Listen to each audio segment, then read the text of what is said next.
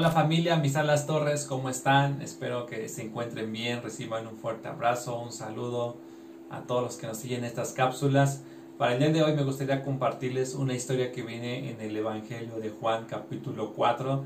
Tal vez tú ya te sabes de memoria esta historia. El título dice Jesús y la mujer samaritana.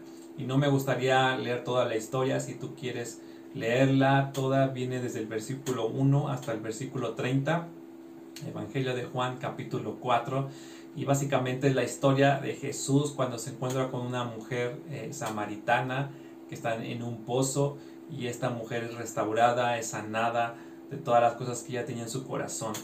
¿Y cuáles eran las cosas que ella tenía en su corazón? Yo puedo ver la primera cosa que ella tenía en su corazón viene en el versículo o nos da una idea en el versículo 6 que dice había ido al mediodía al pozo a sacar agua.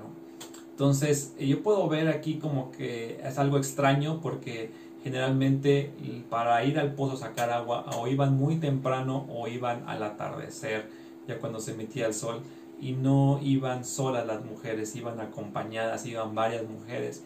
Pero vemos esta historia, una mujer que va al mediodía cuando sabe que no hay nadie y va sola.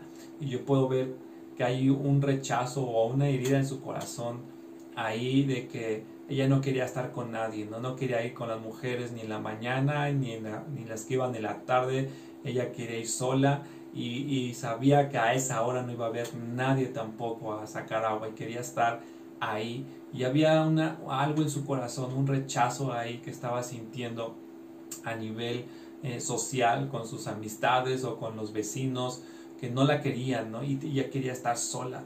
Y luego vemos que era samaritana, no menciona su nombre, en el versículo 8 ella le decía a Jesús, pero es que judíos y samaritanos no se tratan. Y había este rechazo cultural donde posiblemente ella sabía o había escuchado de la fama de Jesús, ¿no? Pero había dicho, pues no creo que Jesús venga a este lugar porque él es judío y, y nosotros no nos llevamos. Entonces, posiblemente ni si sus amigas no se llevaba, decía, pues aún ni los judíos tampoco, porque ni nos hablamos. Había este rechazo cultural que ella tenía y después vemos todavía algo mucho más profundo porque dice que ella había tenido cinco maridos y de los cinco mm, eh, maridos ahorita estaba con, estaba con un sexto hombre que no era su esposo y posiblemente puedas pensar que ella era una rompecorazones y andaba buscando el marido perfecto, pero realmente si tú vas a la ley, el que daba la carta de divorcio era el esposo, el que rechazaba a la mujer era el marido. Entonces tú puedes ver cinco veces ella siendo rechazada y ahorita estaba con un sexto y no sabía qué iba a pasar. Y puedes ver su corazón que ni su familia la quería o el núcleo familiar la, la rechazaba, sus amistades tampoco la aceptaban y todavía decía, bueno, a lo mejor nadie en esta ciudad, pero ni aún los judíos que estaban alrededor decía, pues me hablan porque, porque también nos odiamos y no nos queremos.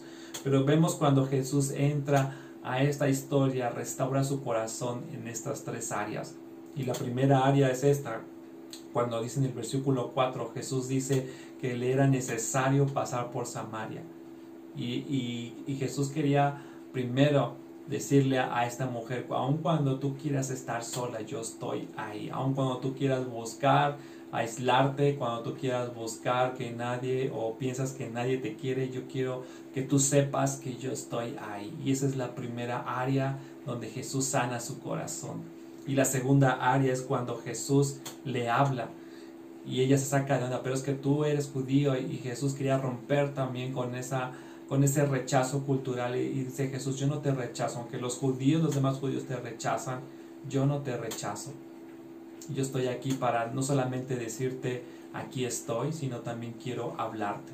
yo creo que es lo que hace Jesús. No solamente Jesús quiere estar con nosotros y, y, y quiere que sepamos que Él está presente en todo momento de nuestras vidas, sino también Dios dice, yo quiero hablarte pon atención a mis palabras, pon atención a lo, que yo quiero decirte, yo quiero sanar tu corazón.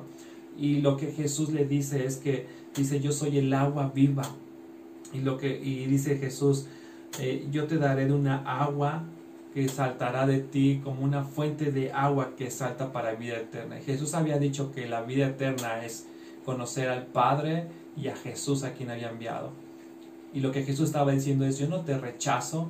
A la mujer le estaba diciendo, yo no te rechazo ni porque soy judío, ni tampoco te rechaza el Padre, sino al contrario, yo te doy una identidad. Y Jesús estaba afirmando a esta mujer diciéndole, Jesús te quiere conocer y yo quiero que tú conozcas a Dios.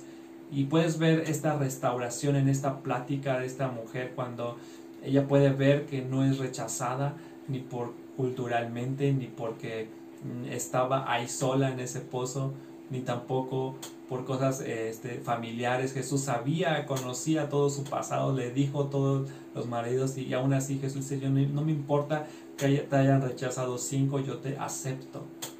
Y Jesús estaba restaurando el corazón de esta mujer. Y del versículo 28 esta mujer hace tres cosas. Dice entonces la mujer dejó su cántaro, se fue a la ciudad y dijo a los hombres. Y tú puedes ver impresionantemente cómo esta mujer se olvida de aquello que pensaba que era necesario, dejó su cántaro, se lo olvidó, fue a la ciudad, o sea, hay algo impresionante porque cuando ya evitaba a todas las personas, ahora ya va a la ciudad donde están todos y dijo a los hombres, ya no tenía miedo, ya no tenía resentimientos, ya no sentía más rechazo porque Jesús había sanado y ahora podía expresar lo que Dios había hecho en, en su corazón. Así que yo te invito a que tú puedas reflexionar en esa historia y si tú te has sentido rechazado, aislado, yo te quiero decir que Jesús está ahí contigo y te está diciendo aquí estoy. Y no solamente aquí estoy, sino quiero hablar contigo, quiero restaurarte, quiero sanar y quiero que tú vayas y digas lo que yo he hecho en tu vida. Así que familia, espero que esto sea de bendición para ustedes y nos vemos en la próxima cápsula. Bendiciones.